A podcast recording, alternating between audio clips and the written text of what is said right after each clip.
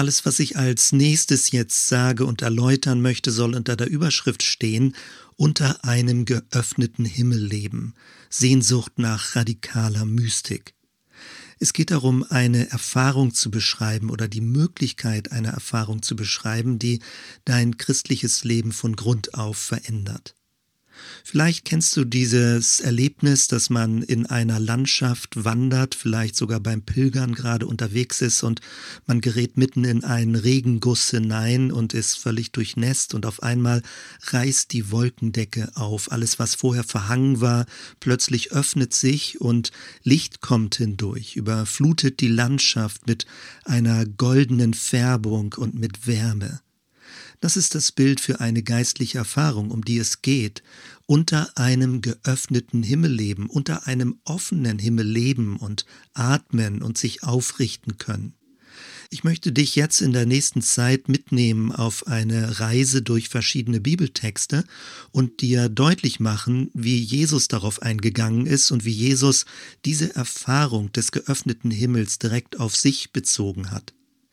Diese Predigt steht im Zusammenhang mit einem Karawanengottesdienst, den wir zusammen durchführen und als Textgrundlage haben wir Johannes 1, die Verse 29 bis 51. Und jetzt, wenn ich das hier in der Predigt weiter erläutern möchte, dann beziehe ich mich besonders auf den Vers 51. Es geht um ein Gespräch mit Nathanael, einem späteren Jünger von Jesus. Ich beginne bei Vers 50. Jesus antwortete ihm, also Nathanael, Du glaubst, weil ich dir sagte, dass ich dich unter diesem Feigenbaum sah. Du wirst noch Größeres als dieses sehen.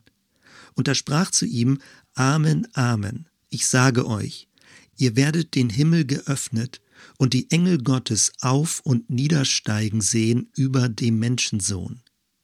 Mit dem Stichwort Menschensohn meinte Jesus in verdeckter Weise sich selbst. Er bezieht das Wort so ganz nicht unmittelbar auf sich, aber so, dass die Zuhörer darauf kommen könnten, dass er sich gemeint hat damit. Und mit dieser Aussage, ihr werdet den Himmel geöffnet und die Engel Gottes auf und niedersteigen sehen über dem Menschensohn, damit bezieht er sich auf eine Vätergeschichte und die war in der damaligen Zeit gut bekannt. Es geht um den Stammvater Jakob, der dann später die Gründungsgeschichte mit Israel praktisch in die Wege geleitet hat. Und um diese Geschichte zu verstehen, auf die sich Jesus hier bezieht, werde ich jetzt mit dir zurückgehen in das Alte Testament, in das erste Buch Mose. Und es geht um das Kapitel 28, damit wir dort uns die Geschichte einmal anhören und dann weiter darauf Bezug nehmen können. 1. Mose 28 ab Vers 10 bis Vers 17.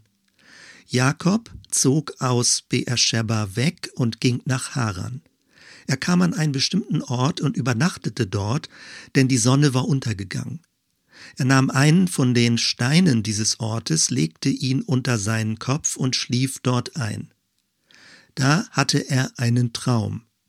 Siehe, eine Treppe stand auf der Erde, ihre Spitze reichte bis zum Himmel, und siehe, auf ihr stiegen Engel Gottes auf und nieder. Und siehe, der Herr stand vor ihm und sprach, Ich bin der Herr, der Gott deines Vaters Abrahams und der Gott Isaaks, das Land, auf dem du liegst, will ich dir und deinen Nachkommen geben. Deine Nachkommen werden zahlreich sein wie der Staub auf der Erde. Du wirst dich nach Westen und Osten, nach Norden und Süden ausbreiten, und durch dich und deine Nachkommen werden alle Sippen auf der Erde Segen erlangen siehe, ich bin mit dir, ich behüte dich, wohin du auch gehst, und bringe dich zurück in dieses Land. Denn ich verlasse dich nicht, bis ich vollbringe, was ich dir versprochen habe. Jakob erwachte aus seinem Schlaf und sagte, Wirklich, der Herr ist an diesem Ort, und ich wusste es nicht. Er fürchtete sich, also er schauderte, und sagte, wie ehrfurchtgebietend ist doch dieser Ort. Er ist nichts anderes als das Haus Gottes und das Tor des Himmels. Hier finden wir also diese Begebenheit, auf die sich Jesus bezieht, als er mit Nathanael darüber spricht, wer er ist und was Nathanael zu erwarten hat, wenn er Jesus folgen wird. Jakob hier einen Traum, der aber so wirklich ist, dass Jakob daran überhaupt nicht zweifelt, dass daran eine Botschaft verborgen ist und dass Gott direkt zu ihm spricht. Er sieht eine Treppe oder manche Übersetzungen sagen auch eine Leiter, die von der Erde bis in den Himmel reicht. Und auf dieser Leiter sind Engel, die sich bewegen, also himmlische Wesen, die von oben nach unten und von unten nach oben sich bewegen und damit diese Verbindung herstellen. Und genau so versteht Jakob auch dieses Bild und dieses Reden Gottes, nämlich dass er sagt, der Herr ist an diesem Ort, aber ich wusste es gar nicht. Er hat es aber im Traum gesehen und hat den Traum nicht gedeutet als irgendeine Fantasievorstellung, sondern als eine Tiefenschau der Wirklichkeit. Und dann nennt er diesen Ort Haus Gottes, Bet El. Also nicht Bethlehem, das ist Haus des Brotes, sondern Bet El. Haus und El ist die Kurzform für Gott, Haus Gottes. Und er nennt diesen Ort Tor des Himmels. Das ist sehr spannend, was wir also hier in dieser Geschichte lesen. Ein Bild von einer Leiter, von einer Treppe und die Beschreibung, dass es ein Tor, eine Pforte, wie das auch in anderen Übersetzungen dann dargestellt wird, ein Tor des Himmels, eine Tür gibt, die bis in den Himmel hinein reicht. Interessant nun auch, dass Jakob erschauderte, dass er erschrocken war. Also es ist nicht so ganz leichtgängig gewesen, dieses Erlebnis. Und er sagt dann, Gott ist hier, aber ich wusste es gar nicht. Also offenbar kann Gott in einer Gegenwart anwesend präsent sein, dass man es nicht unmittelbar sofort merkt. Und all das, was wir hier in dieser Jakobsgeschichte lesen, bezieht Jesus auf sich und sagt, genau das ist das, was in meiner Person geschieht und was Menschen erleben, wenn sie mich kennenlernen. So beschreibt Jesus das in diesen Rückbezügen auf das erste Buch Mose. Worum also geht es? Damit möchte ich erstmal weiter einsteigen, bevor ich es denn versuche, praktischer zu erläutern, wo dieser Ort heutzutage zu finden ist. Zunächst einmal geht es darum, dass wir besser verstehen, was könnte das meinen, ein Haus Gottes, ein Tor des Himmels, eine Leiter, in der sich Engel auf und nieder bewegen. Damit springe ich jetzt zurück in das Buch von Noel Moles und wir gehen da ja so Kapitel für Kapitel in lockerer Weise durch, aber ich wiederhole jetzt nicht das Kapitel, also die Übersetzung ist noch nicht ganz fertig, es geht um Kapitel 5, das wirst du dann später nachlesen können, sondern ich möchte jetzt etwas herausgreifen. Die Überschrift des fünften Kapitels ist auf Englisch eben dann ein radikaler Mystiker sein, atmen unter einem offenen, einem geöffneten Himmel. Und Noel ist das besonders wichtig zu beschreiben, dass wenn wir Shalom-Akteure sind, wie er das in den ersten Kapiteln ja deutlich gemacht hat, also wenn wir für den Frieden Gottes und jetzt nicht in so einer oberflächlichen Weise, sondern für eine tiefe, integrierte Form des Lebens, also mit der Natur, mit anderen Menschen, mit uns selbst und auch mit Gott, also wenn wir dafür unsere Berufung einsetzen unseres Lebens, dann ist ihm besonders wichtig, und das betont er jetzt in Kapitel 5, dass wir aus einer inneren Quelle heraus Akteure sind. Dass es also nicht so was wie ein schneller, kopfloser Aktivismus ist, wo man meint, ganz viele Dinge tun zu müssen, um vielleicht auch Anerkennung dadurch zu bekommen, sondern er beschreibt sehr deutlich jetzt in Kapitel 5, dass es wichtig ist, aus dieser inneren, verborgenen Quelle heraus zu leben. Und er verwendet dafür das Bild eines Baumes, nämlich den sichtbaren Teil, das ist der Stamm und die Zweige, die sich eben ausbreiten bis in den Himmel hinein, und dann aber den unsichtbaren Teil, der unter der Erde ist, aber ähnlich groß ist mit dem Wurzelgeflecht ist wie der Baum, der sichtbar ist mit seinen Zweigen. Und das, worauf Noel dann Wert legt und den Akzent drauf legt, ist, dass er sagt, beides gehört zusammen. Es gibt eine sichtbare Welt, wie ein Baum mit seinen Zweigen, und es gibt eine unsichtbare Welt, wie ein darunterliegendes Wurzelgeflecht. Und diese unsichtbare Welt ist genauso groß, fast wie eine Spiegelung, je nachdem, wie die Wurzeln denn angeordnet sind. Und es gibt ein Wechselspiel, also eine Kraft, die aus dem Unsichtbaren kommt und in das Sichtbare hineingeht und umgekehrt auch aus dem Sichtbaren zurück in das Unsichtbare. Er verwendet englisch ein Begriff, den man schwer übersetzen kann. Das ist sowas wie ein Schacht, also ein Schacht des Lebens, dass der Baumstamm förmlich die Lebensenergie aus der unsichtbaren Welt herausholt und nach oben transportiert, dass er dann bis in die Zweige und in die Blätter und in die Früchte hineingeht. Es ist eine Art von Lebenspulsieren, eine Art von Oszillieren, ein Auf- und Absteigen, das es im Baum gibt. Und das erinnert wieder an diese Leiter mit den Engeln, die hoch und runter steigen. Ein Lebensfluss, eine Verbindungslinie zwischen dem Himmel und zwischen der Erde. Wenn Noel dieses fünfte Kapitel radikaler Mystiker nennt oder radikale Mystik nennt, dann äh, grenzt er sich sofort ab gegenüber Missverständnissen. Also radikal meint eben nicht extrem oder exzentrisch oder super außergewöhnlich, sondern radix, der lateinische Begriff, meint Wurzel. Und ein radikaler Mystiker ist ein Mensch, der von der Wurzel lebt, der aus der inneren Wurzel heraus lebt und aber auch zur Wurzel wieder zurückfindet findet, also aus dieser tiefen inneren Quelle, das wäre jetzt schon wieder ein anderes Bild, auf das ich gleich noch kommen werde. Und der Begriff Mystik meint nicht irgendetwas Abgehobenes oder Weltfernes, Zurückgezogenes, Einsiedlerhaftes, sondern Mystik meint einfach nur aus dem Unsichtbaren, aus dieser unsichtbaren Wurzel, aus dieser unsichtbaren Quelle heraus zu leben und es hat überhaupt nichts damit zu tun, weltfremd zu sein.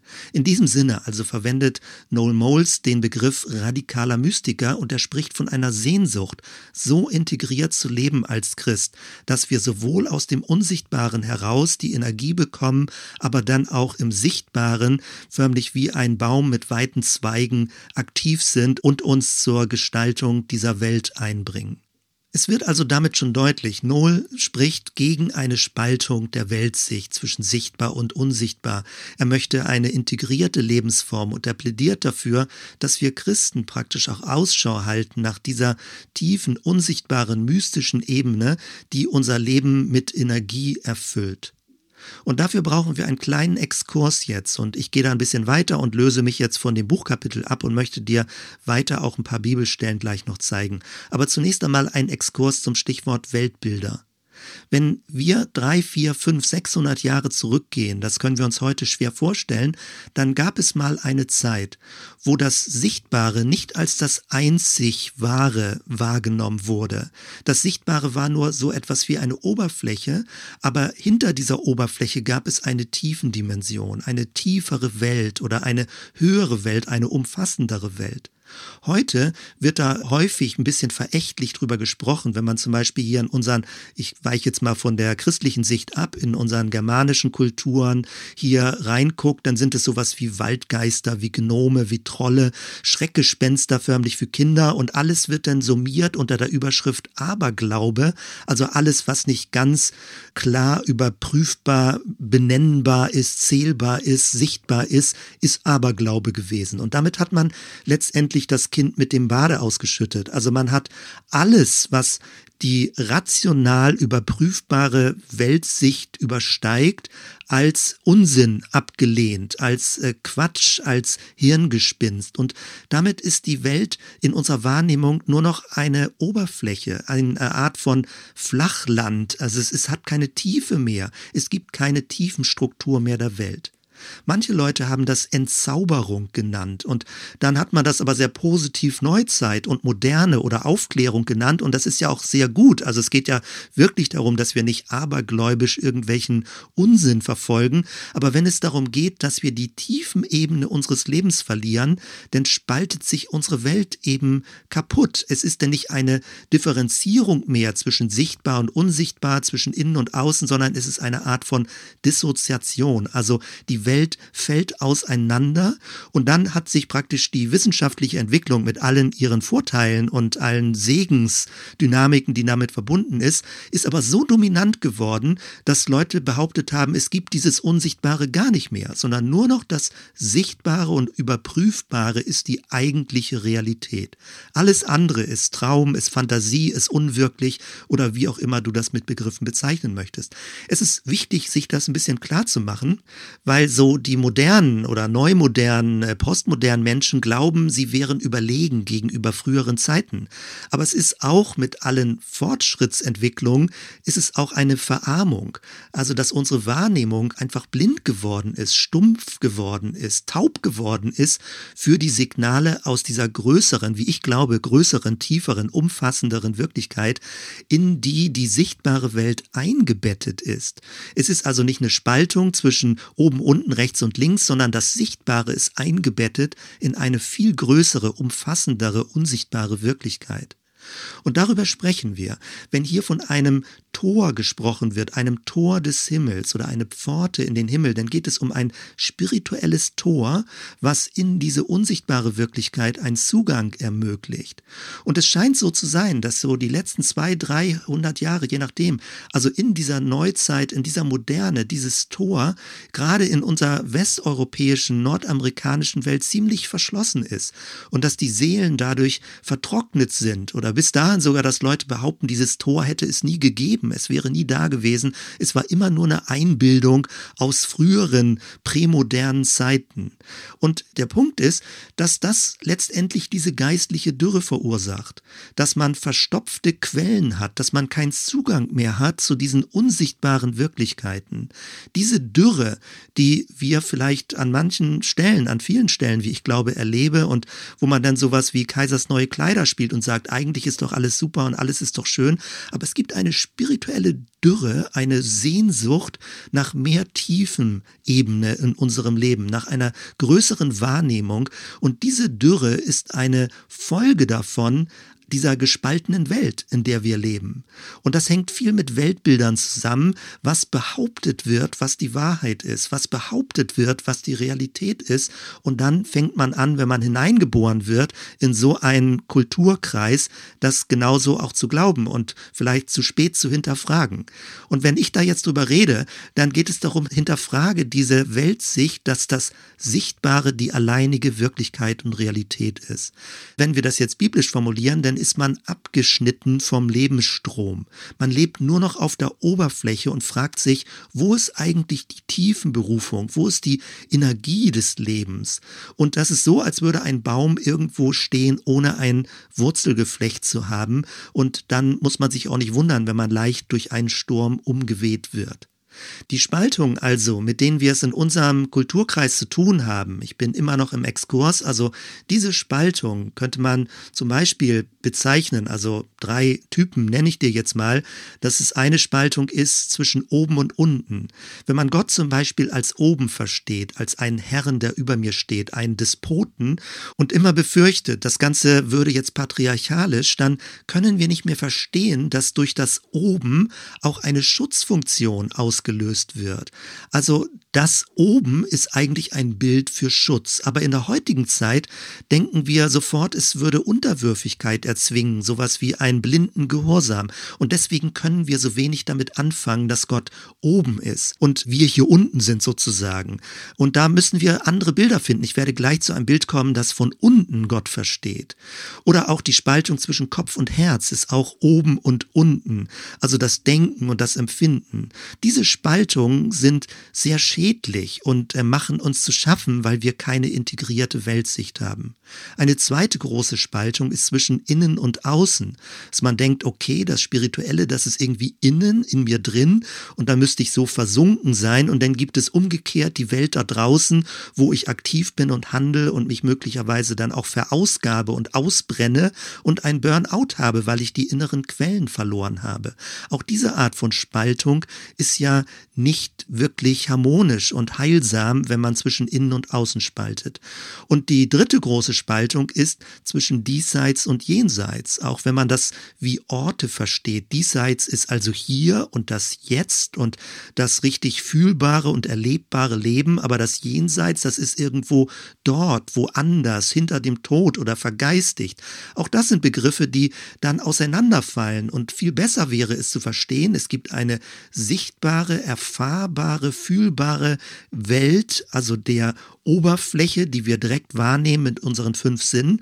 Und dann gibt es aber eine Tiefenebene, die es auch möglich ist wahrzunehmen, wo es möglich ist, Zugang dazu zu bekommen. Und das ist die eigentliche Energieebene. Aus dieser Tiefenebene heraus kommt die Energie, um in der sichtbaren Welt leben zu können. Das ist also die These. Also nochmal kurz zurück auch zu dem Buch von Noel Moles, wenn er sagt, diese sichtbare und diese unsichtbare Welt, sie hängen viel stärker zusammen.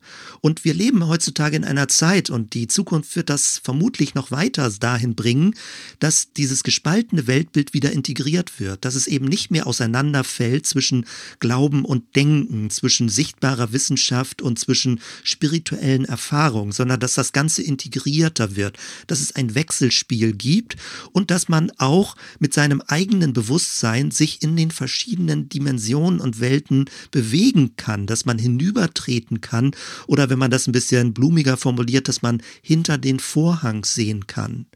Im 20. Jahrhundert, was ja ziemlich atheistisch gewesen ist, also von seinem Grundansatz her, da sind diese Restbestände des Spirituellen, dieser anderen tiefen Welt, nur eigentlich in Poesie oder in Märchen oder in Fantasy-Geschichten gewesen. Wenn du die Bücher von C.S. Lewis kennt, er hat das genau so verarbeitet mit Narnia, also die Chroniken von Narnia, und da war es der Wandschrank, wo also die Kinder durchgehen konnten in eine andere Welt. Und die Frage ist, war das eine Fantasiewelt? Nein, es war die eigentliche Wirklichkeit, die dann wieder ihre übliche sichtbare Welt beeinflusst hat. Oder in Science Fiction kommt das vor, wenn du Stargate hast oder der Nexus bei Star Wars, wo du miteinander förmlich in Schnittstellen in andere Welten rüberwechseln kannst. All das ist schon längst da in unserem Kulturkreis, aber eher als so etwas wie Fantasie, wie Traum, wie Hirngespinst, wie Science Fiction, wie Märchen. Und der Punkt ist, dass wir wieder einen Zugang finden. Es ist nicht nicht nur alles Unsinn und Aberglaube. Es gibt diese tiefen Dimensionen. Natürlich gibt es auch Unsinn und Fata Morgana und falsche Spiegelungen der Psyche. Da müsste man über äh, an einer anderen Stelle dann mal ausführlicher reden. Es gibt diese Verirrung, diese Falschmeldung, diese Täuschung auch in diesem unsichtbaren dimensionalen Bereich. Aber das heißt nicht, dass alles Unsinn ist. Nicht alles ist Aberglaube. Es gibt den Zugang zu diesen spirituellen Quellen. So nenne ich das jetzt mal. Es gibt dieses Sternentor, es gibt diesen Weg, wo man diese Himmelsleiter erlebt, wo diese Verbindung zwischen Himmel und Erde ist. Genau das ist der Punkt. Und ich erinnere kurz daran, Jesus bezieht das Ganze auf sich und auf seine Person. In der spirituellen Erfahrungswelt oder bei den Mystikern wird so etwas dünner Ort genannt, ein thin place, also etwas, wo es plötzlich transparent wird, die Wirklichkeit, so wie das Kloster von Iona auf der Insel vor Schottland, eine durchleuchtete Wirklichkeit, wo plötzlich mehr Dichte ist, mehr Intensität, eben nicht nur Oberflächlichkeit, wo mehr Präsenz ist, wo mehr Gegenwart ist. Genau das wird damit gemeint, also da wird es mit bestimmten Orten Kräften verbunden, die besonders dünn sind und durchlässig sind für diese spirituelle Dimension. Es geht darum, dass es eben nicht nur eine eingebildete, unsichtbare Wirklichkeit gibt, die man sich irgendwie zuredet wie Autosuggestion, sondern dass es wirklich einen Zugang gibt. Und die Frage ist vielmehr, wo ist dieser Zugang? Nicht ob es das überhaupt gibt, sondern wo ist dieser Zugang zu finden und wie können wir diesen Weg mitgehen, damit wir Zugang und Erfahrung und Verbindung zu diesen inneren spirituellen Quellen bekommen. Oder anders gesagt, wo ist diese Himmelsleiter? Wo ist das Sternentor? Gibt es das wirklich oder ist es nur Fantasie und Wunschdenken? Ich hatte schon angedeutet, dass bestimmte mystische Traditionen es mit bestimmten Orten verbinden oder mit bestimmten Bewusstseinszuständen oder auch mit bestimmten Personen, so als spirituelle Meister, die dich nun ganz speziell darin anleiten müssten. Wenn wir in der Bibel reingucken, dann finden wir eine Reihe von solchen Gottesbegegnungen. Wir waren ja bei den Vätergeschichten, bei Abraham, bei Isaak, bei Jakob, aber auch Mose hat das erlebt im Allerheiligsten in der Stiftshütte, wie er direkt unmittelbar mit Gott reden konnte.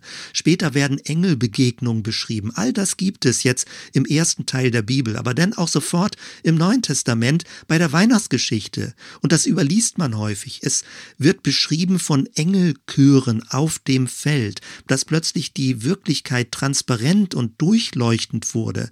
Das ist so etwas wie ein Sternentor, das sich in dem Moment, wo die Hirten da auf dem Feld waren, geöffnet haben. Wie ein Nexus, wie ein Zeitriss, wo sie plötzlich hineinsehen konnten in eine andere Welt und wie sie diesen himmlischen Klang der Engel gehört haben. Als die Weisen sich dann auf den Weg machten, dann suchten sie einen König, sie suchten eigentlich eine großartige Person und waren schon ziemlich erstaunt, als sie dann ein Baby im Stall finden, in einer Höhle finden, bei einer Krippe, bei den Tieren. Es war so einfach, es war so schlicht. Und genau das ist die christliche Botschaft. Wenn du hin zu diesen Quellen, zu diesen Wurzeln möchtest, wenn du Zugang zu diesem Sternentor bekommen möchtest, dann musst du nicht außergewöhnlich sein. Du musst nicht irgendein Orakel finden, was die Geheimnisse offenbart. Du musst nicht eine super spirituelle Person finden, die in ihrer Aura dich mit hineinnimmt. Du musst dich nicht in ein Delirium hineinsingen, um dann plötzlich in Trance Gott zu erleben. Es ist viel einfacher und viel schlichter, so wie ein Kind in der Krippe. Und das verstehen leider auch viele Christen nicht. Sie suchen nach etwas Außergewöhnlichem, nach etwas Spektakulärem, nach etwas Großartigem. Und das ist ja auch großartig, aber es ist viel schlichter. Es ist so schlicht, dass die Juden, als Jesus ihnen das erklärt hat, enttäuscht waren. Sie dachten, es muss doch mehr Wunder kommen. Oder die Griechen waren enttäuscht. Die sagten, es muss doch alles intelligenter und klüger und komplizierter sein. Und Jesus ist gekommen, um deutlich zu machen, es ist ganz schlicht, es ist ganz nah, es ist direkt bei dir, dieses Sternentor, es ist direkt in deinem Herzen, in deinem Inneren. Das ist die christliche Botschaft. Alles ist viel schlichter, einfacher, nahbarer, zugänglicher, als du es vielleicht für möglich gehalten hast. Mit diesem Gedanken möchte ich jetzt weitergehen, nochmal zu Jesus. Und ich hatte am Anfang das gesagt, dass er genau diese Begebenheit, die von dem äh, Stammvater Jakob beschrieben wird, diese Himmelsleiter, dass er das direkt auf sich bezieht. Er sagt, ihr werdet das erleben, wie die Engel auf und ab über mir als Person praktisch diese Verbindung herstellen, dass der Himmel offen ist in meiner Person, über meiner Person. Und erinnere dich daran, wie Jesus gelebt hat. Bei der Taufe genau das. Der Himmel öffnete sich, eine Taube kam herab, die Stimme Gottes, ein geöffneter Himmel. Das ist die Berufungsgeschichte von Jesus. Dann die Verklärung auf dem Berg, wie plötzlich Petrus, Johannes, Jakobus sehen, wie die Welt transparent wird und wie sie plötzlich reden können mit Mose und mit Elia und wie Jesus plötzlich anfängt zu leuchten und sie denken, unglaublich, was ist das hier? Und sie wollten das gerne den anderen Leuten erzählen, aber es war nur punktuell und es verglimmte dann wieder.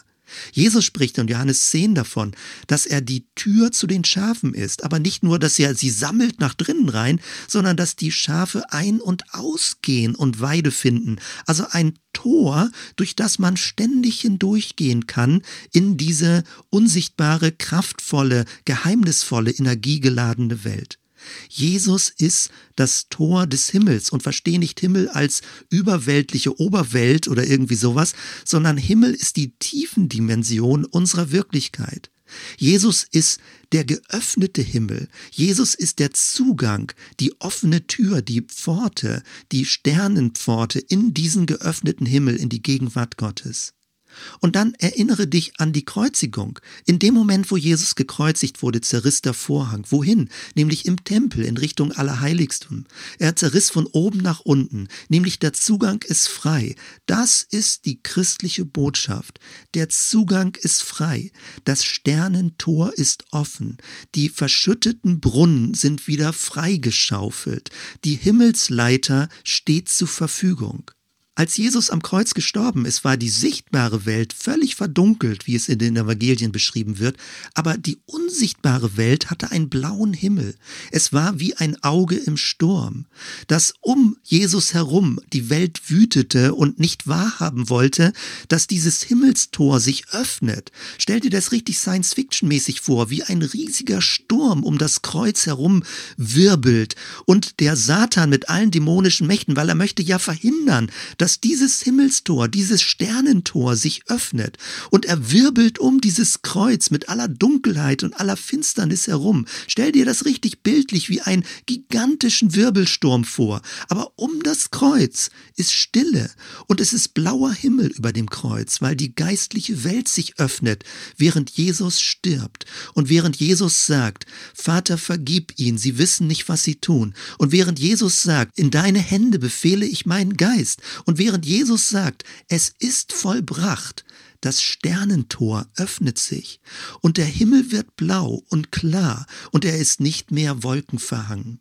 Das ist die christliche Botschaft. Die ersten Christen haben nach Worten gesucht, das zu beschreiben, worum es geht. Später im Hebräerbrief steht dann, lasst uns hinzutreten zu dem Thron der Gnade dass wir gerade nicht mehr Angst haben. Es gibt schon ein Erschauern, weil das ist eine unglaubliche Mächtigkeit, dass diese verborgene Welt sich öffnet, dass es wieder einen Zugang gibt, dass der Schlüssel nicht verloren gegangen ist. In Christus gibt es eine Öffnung hinein in diese verborgene Energiewelt des Himmels.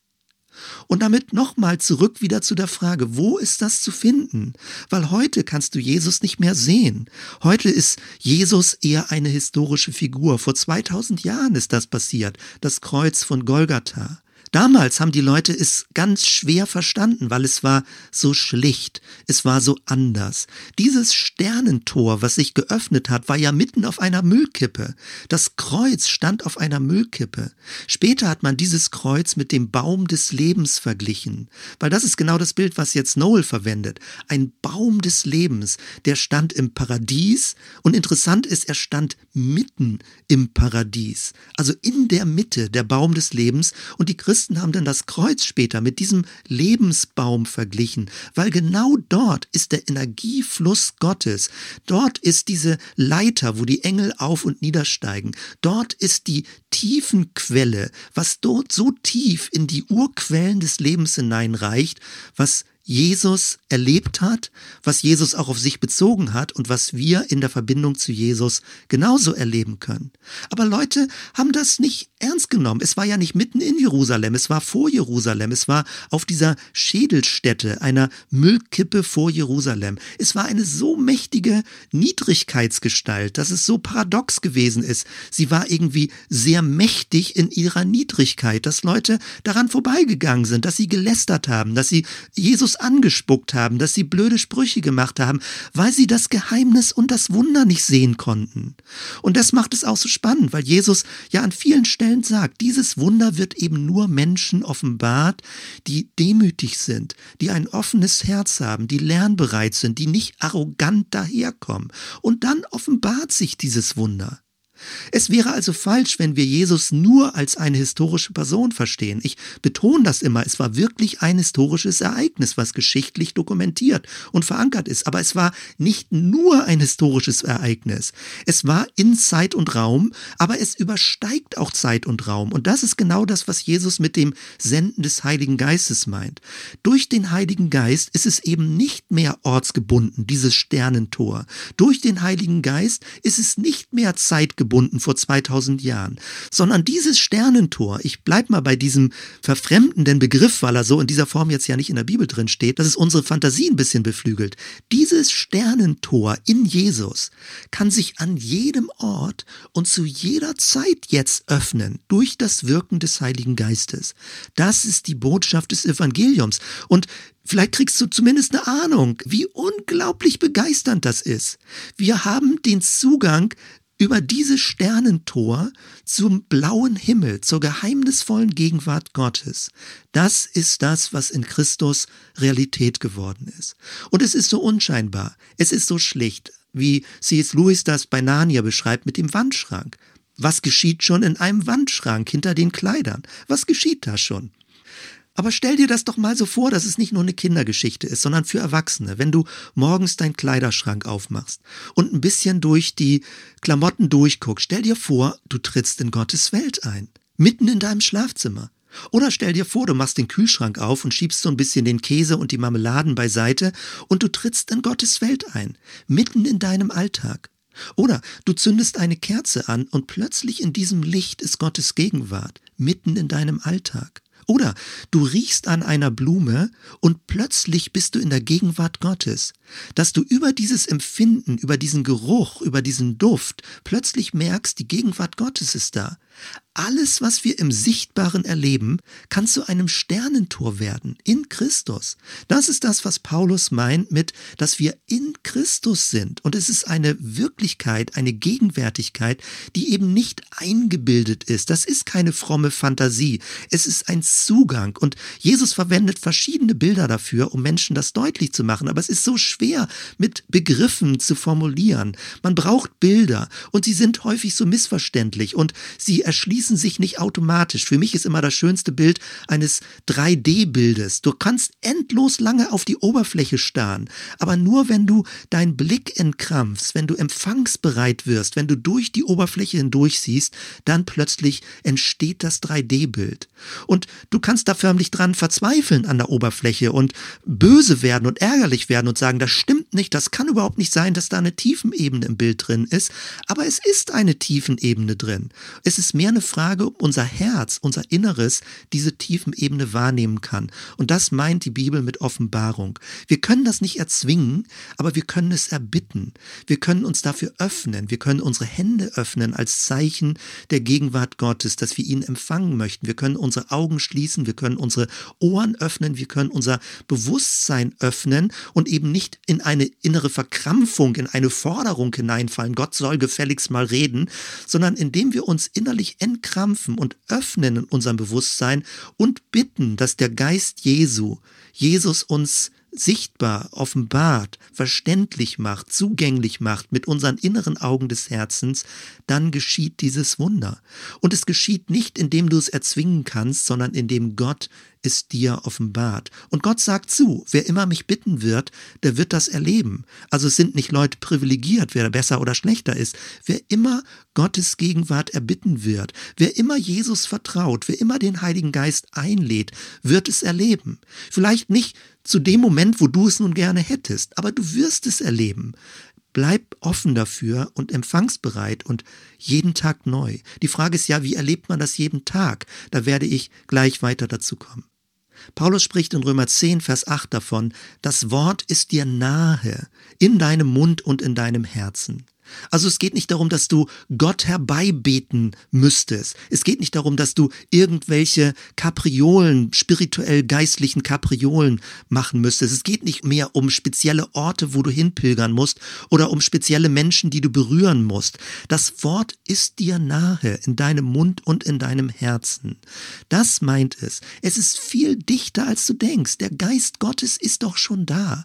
Er ist in dir drin. Er wirkt in dir drin. Es ist mehr eine Frage der Wahrnehmung und der Öffnung, genauso wie Jakob das erlebt hat. Gott ist ja schon längst da, aber ich wusste es nicht. Er konnte es noch nicht sehen. Wir haben also, um das jetzt zu beschreiben, weil es gibt nicht eine richtige Art, das Ganze zu beschreiben, was ich jetzt Sternentor genannt habe. In der Bibel haben wir dieses Bild der Himmelsleiter, wir haben das Bild des Baum des Lebens, wir haben das Bild des Tores zur Ewigkeit, dass Jesus eine Tür, eine Pforte in die Ewigkeit hinein ist. Und Ewigkeit meint nicht jenseitige ferne Welt, sondern Ewigkeit meint die tiefen Dimension, von der ich eben gesprochen habe. Ich möchte dir jetzt noch ein weiteres Bild zeigen. Ich hoffe, du hast noch ein bisschen Kondition, weil ich denke, dass dieses neue Bild, was auch biblisch ist, noch einen leichteren Zugang in unserer heutigen Zeit liefert. Und das ist das Bild von der Quelle und vom inneren Brunnen.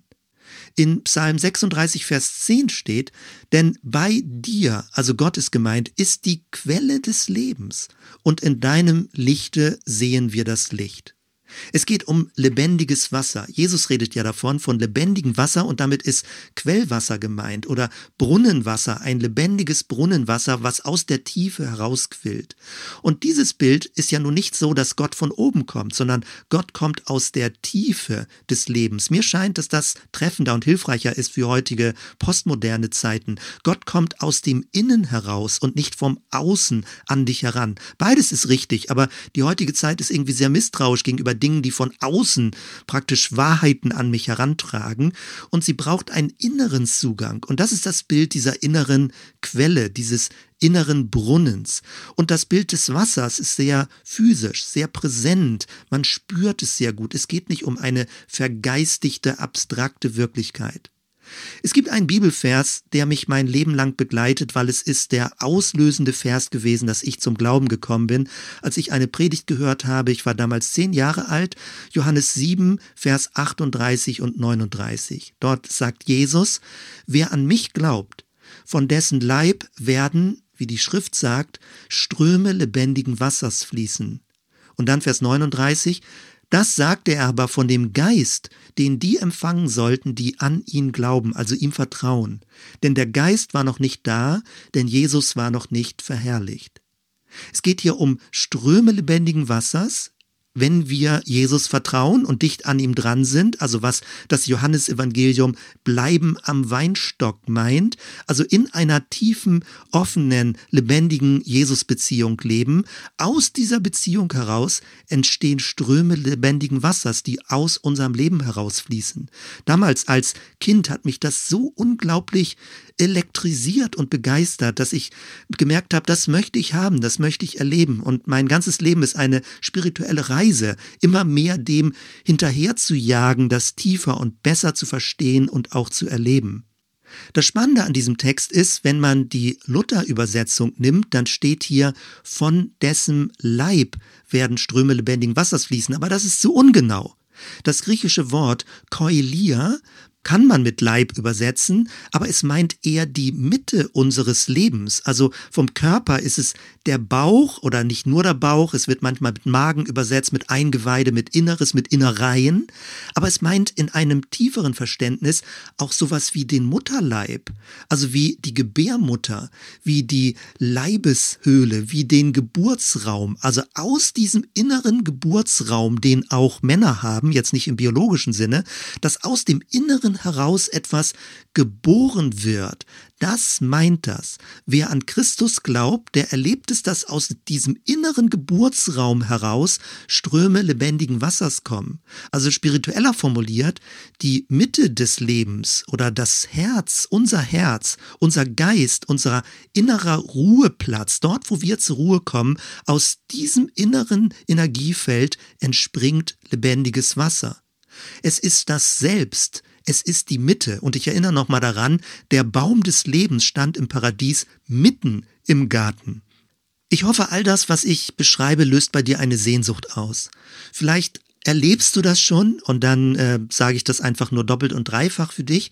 Vielleicht löst es aber auch eine Sehnsucht aus. Vielleicht auch so ein Gefühl von zu schön, um wahr zu sein. Vielleicht bist du jahrelang Christ oder Christin in einer Gemeinde, gehst regelmäßig in Gottesdienste, hast viel in der Bibel gelesen, bemühst dich auch zu beten, aber es ist irgendwie trocken und spröde und es fühlt sich manchmal ein bisschen pflichtmäßig an und manchmal bist du auch froh, vielleicht auch jetzt durch Corona, dass du das nicht alles mehr so tun musst, um irgendwie ein guter Christ zu sein. Ich hoffe, es löst bei dir eine Sehnsucht aus. Es geht alles darum, dass wir in Christus aus dieser inneren Energiequelle leben, aus dieser tiefen Dimension des Lebens leben. Und Christus ist unser Sternentor. Sowohl diese Leiter nach oben als auch der Brunnen in die Tiefe. Und nochmal eine Bibelstelle, Johannes 4. Du kennst sicherlich diese Geschichte. Die Frau am Jakobsbrunnen, Jesus redet mit ihr darüber, er möchte Wasser trinken und dann kommen sie in ein Gespräch, wo dieses lebendige Wasser zu finden ist. Und dann sagt Jesus in Johannes 4, Vers 13, jeder, der von diesem Wasser trinkt, wird wieder durstig werden. Das ist das normale Brunnenwasser. Dann aber 14, wer aber von dem Wasser trinkt, das ich ihm geben werde, wird niemals mehr Durst bekommen. Das Wasser, das ich ihm gebe, wird in ihm eine Quelle werden, aus dem Wasser für das ewige Leben heraussprudelt. Noch einmal, achte auf diesen Gedanken. Das Wasser wird zu einer Quelle werden. Ist das nicht geheimnisvoll? Durch die Verbindung zu Jesus kommt dieses lebendige Wasser durch seinen Geist in uns hinein und dieses Wasser wird selbst in uns drin dann zu einer Quelle dass wir nicht immer wieder neu trinken werden müssen, sondern dass wir aus uns selbst heraus, in uns drin, jetzt nicht menschlich aus uns selbst heraus, sondern aus der Präsenz des Geistes in unserem inneren Bewusstsein eine Quelle erleben, die hervorsprudelt. Noch einmal, vielleicht denkst du zu schön, um wahr zu sein, aber genau das sagt Jesus. Und solange du das nicht erlebst, möchte ich dich einfach ermutigen und anspornen, weiter dran zu sein, dichter an Jesus zu sein, darum zu beten, darum zu betteln, daran offen zu sein, arm im Geist zu sein, zu sagen, Herr, ich möchte das, ich brauche das, ich will das, ich möchte nicht ohne dem weiter Christ sein. Also nochmal die Frage, wo ist das zu finden? Wenn mystische Traditionen darüber sprechen, dann betonen sie eher so diese Versunkenheit im Selbst, also innere Erleuchtungserfahrung machen. Im 19. Jahrhundert gab es viel so eine vertrocknete Rechtgläubigkeitsorthodoxie und dann im Gegenzug auch, dass man bewusst sozial engagiert wurde, dass manchmal dann aber ein bisschen sozial aktivistisch wurde und diese innere Energiequelle verloren gegangen ist. Das 20. Jahrhundert, ich hatte es schon angedeutet, ist sehr atheistisch kritisch gewesen. Bis dahin sogar, dass Leute davon gesprochen haben, Gott ist irgendwie nicht mehr da, aber wir tun mal so, als ob. Und das meine ich mit Kaisers neue Kleider spielen. Wir tun mal so, als wäre Gott lebendig. Wir tun mal so, als würde uns vergeben sein. Wir tun mal so, als hätten wir diese innere Energie und handeln so und werden aktiv in der Welt. Aber das laugt natürlich extrem aus, mit diesem Weltbild und mit diesem Lebensbewusstsein zu leben. Es ist also kein Wunder, wenn die geistliche Welt ausgetrocknet ist, wenn die Seelen von Menschen ein Dürrefeld geworden sind. Und es braucht frischen Wind, es braucht frisches Wasser, es braucht einen Spätregen, der wieder das Land befeuchtet, damit es wieder grün werden kann in der Seele von Menschen, auch in vielen Christenseelen, dass es wieder grünt und blüht und ein innerer Brunnen sprudelt. Anfang des 20. Jahrhunderts die Pfingstbewegung, später charismatisch hat man das genannt, auch in landeskirchlichen Bereichen. Und es ging genau darum, das zu erleben, Erfahrung zu machen, körperliche Erfahrung zu machen. Aber es hat dann auch Fehlentwicklung gegeben, nämlich, dass es so eine starke Einzelfrömmigkeit geworden ist. Jesus und ich, dass nur so ich diese Glücksmomente habe, dass es sehr gefühlsorientiert wurde. Manche Leute dann auch willensorientiert, die sagen, du musst das einfach glauben, du musst es einfach glauben. Oder auch sehr körperorientiert, dass sie dann sagen, ich muss muss das irgendwie spüren und erleben, das muss irgendwie ein Kribbeln auslösen. All das ist ja nicht falsch, aber es meint nicht wirklich den Kern, dieses Sternentor. Wenn das Ganze nur ein Erlebnisschauspiel ist, dann gehst du danach genauso vertrocknet und enttäuscht wieder raus.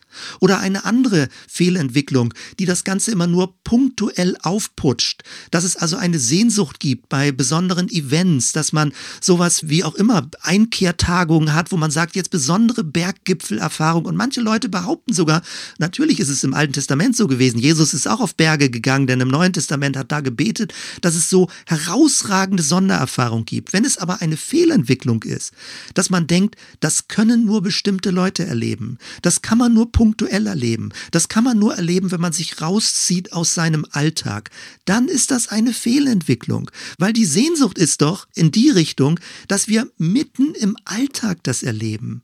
So wie das Volk Israel in der Wüste war und Manna bekommen hat und jeden Tag neu frische Brötchen hatte. Das Manna war jeden Tag frisch. Gott hat es versorgt und es ging nicht darum, es aufzubewahren und zu konservieren, sondern im Vertrauen darauf, für den Tag zu sammeln, ganz präsent zu sein und aufzunehmen, was Gott gibt. Es geht darum, dass es alltagsintegriert ist, dieses Sternentor, dieser Brunnen der Tiefe. Es ist mitten im Alltag, dort, wo du jetzt gerade bist, dort, wo du jetzt gerade wohnst, dort, wo du dich befindest, mit den Aufgaben, die du morgens, mittags, abends hast. Mitten im Alltag ist diese Gegenwärtigkeit zu erleben. Und das ist ja das Spannende.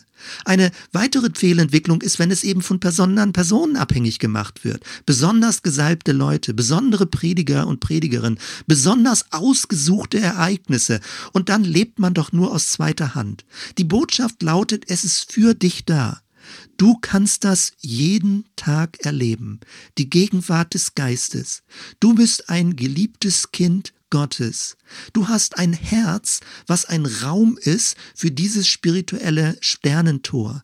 Du hast einen inneren Brunnen der Tiefe, wo lebendiges Wasser hervorquillt, weil der Geist Gottes wohnt in dir.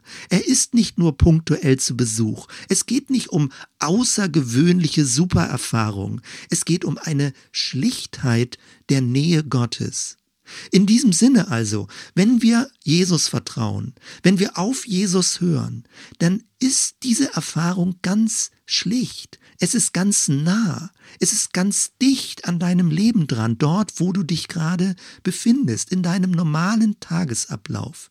Und jetzt ist das, was leider in unserer Kultur so weitläufig vergessen, verloren wurde, nicht mehr verstanden wird, dass Jesus gesagt hat, wo zwei oder drei, mindestens zwei oder drei, sich in meinem Namen versammeln, da bin ich mitten unter ihnen.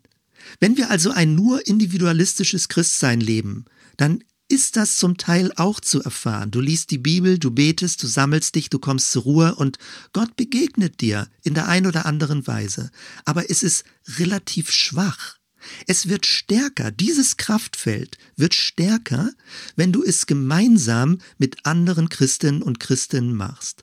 Das betone ich immer wieder. Ich entdecke das ganz neu und ich erlebe das mit anderen Leuten, dass genau das geschieht, wenn sie sich darauf einlassen, wenn sie rauskommen aus ihrem individualistisch christlichen Denken und meinen, naja, ich brauche den anderen Christen nur, wenn es mir schlecht geht oder irgendwie so, wenn ich mal Hilfe brauche.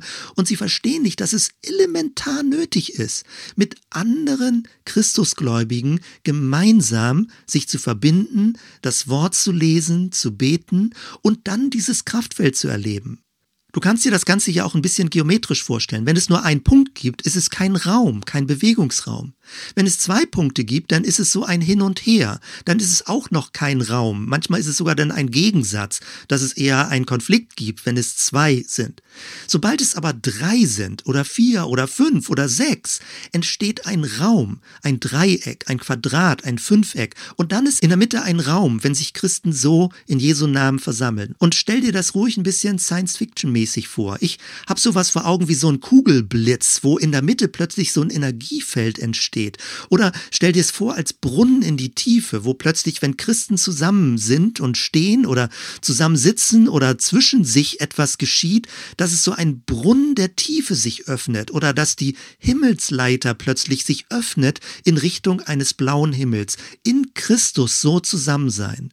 Und es ist so einfach, dass viele Christen es nicht mehr wahrhaben wollen oder nicht mehr praktizieren, dass sie es nur noch vom Hörensagen haben. Es sind eigentlich nur drei Komponenten. Es geht darum, sich in Jesu Namen zu versammeln, in seinem Geist und miteinander ein Christus-Wir zu bilden. Es geht als zweites darum, das apostolische Wort zu hören, nicht einfach nur einen Bibeltext, sondern sich den Text vorzulesen, ihn aufzunehmen, ihn zu hören, ihn zu essen mit dem Bewusstsein. Und es geht als drittes darum, darum, Wahrheiten zu bekennen, auszusprechen, beten entlang des Textes, es mit dem Mund in die Wirklichkeit hineinzubringen. Sprache ist die Verbindung zwischen der unsichtbaren und sichtbaren Welt.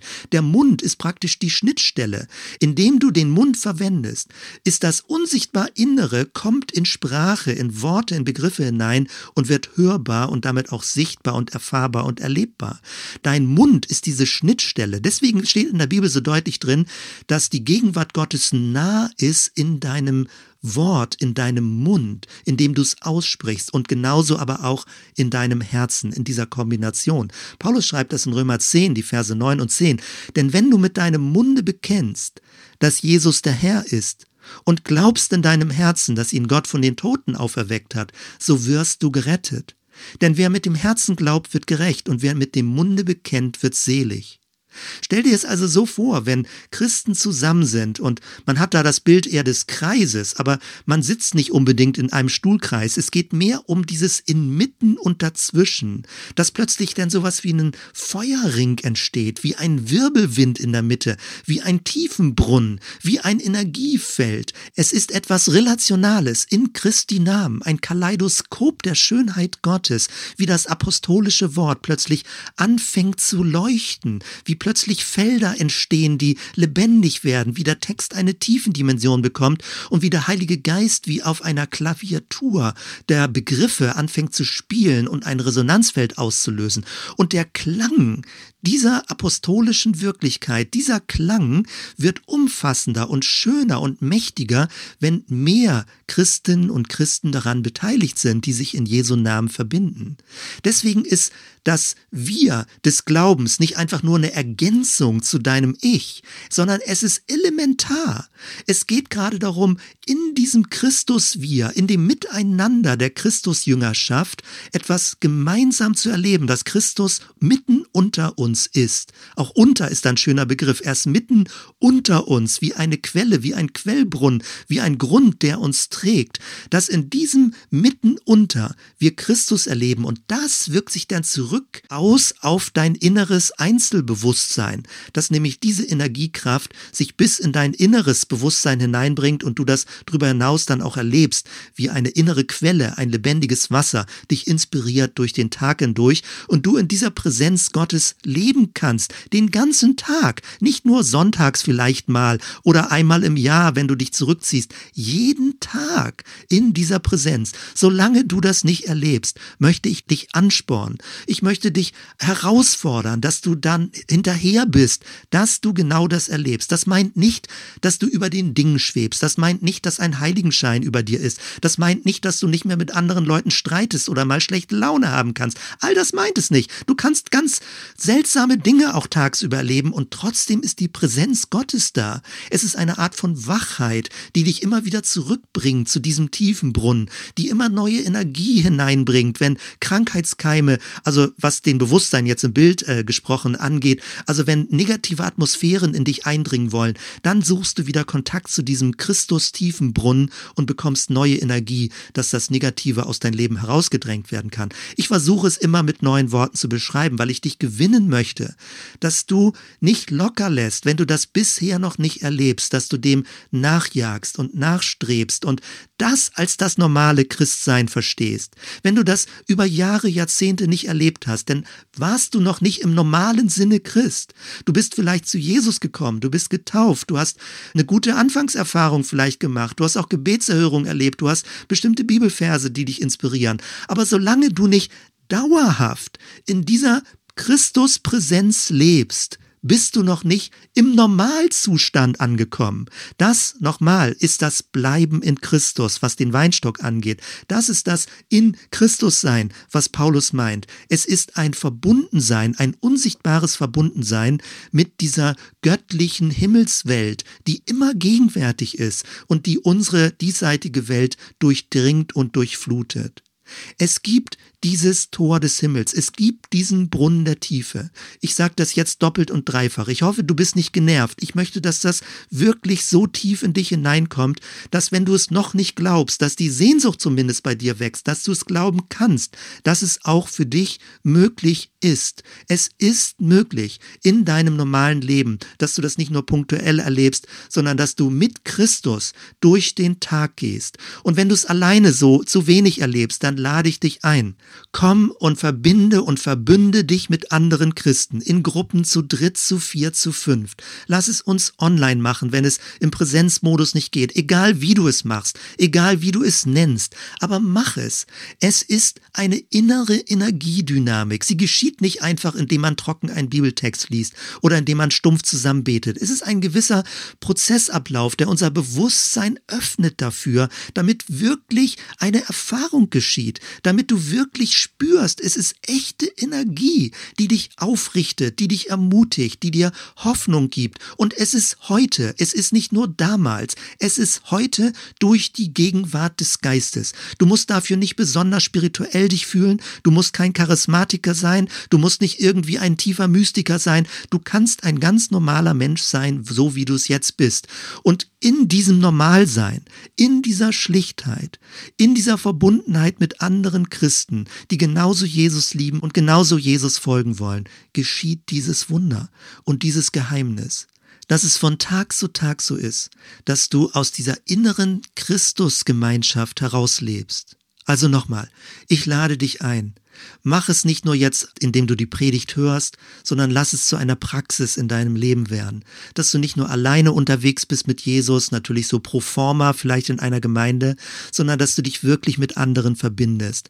Dass du das erlebst, dass es in deinem Leben wirksam wird und dass du mit anderen hörend die Bibeltexte liest, mit anderen entlang des Textes betest, merkst, wie dein Bewusstsein sich entkrampft und öffnet, wie Gottes Geist direkt zu dir sprechen kann, dich ermutigt, ermutigt und aufbaut, manchmal nur durch einen Begriff, der dich dann durch den Tag begleiten kann. Nochmal, ich möchte dich ermutigen, ich möchte dich drängen, dass du dieses Sternentor findest, dass du nicht daran vorbeiläufst, weil es vielleicht zu simpel, zu schlicht, zu einfach ist, sondern dass du es erlebst für dich. Es verändert alles.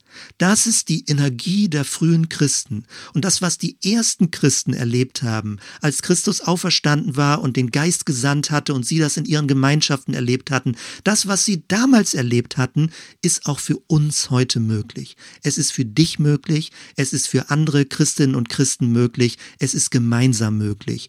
Das ist es, was es heißt, Gemeinde zu sein, Christusgemeinde zu sein, mit Jesus auf dem Weg zu sein, sich in seinem Namen zu zweit und zu dritt und zu viert und zu fünft zu versammeln.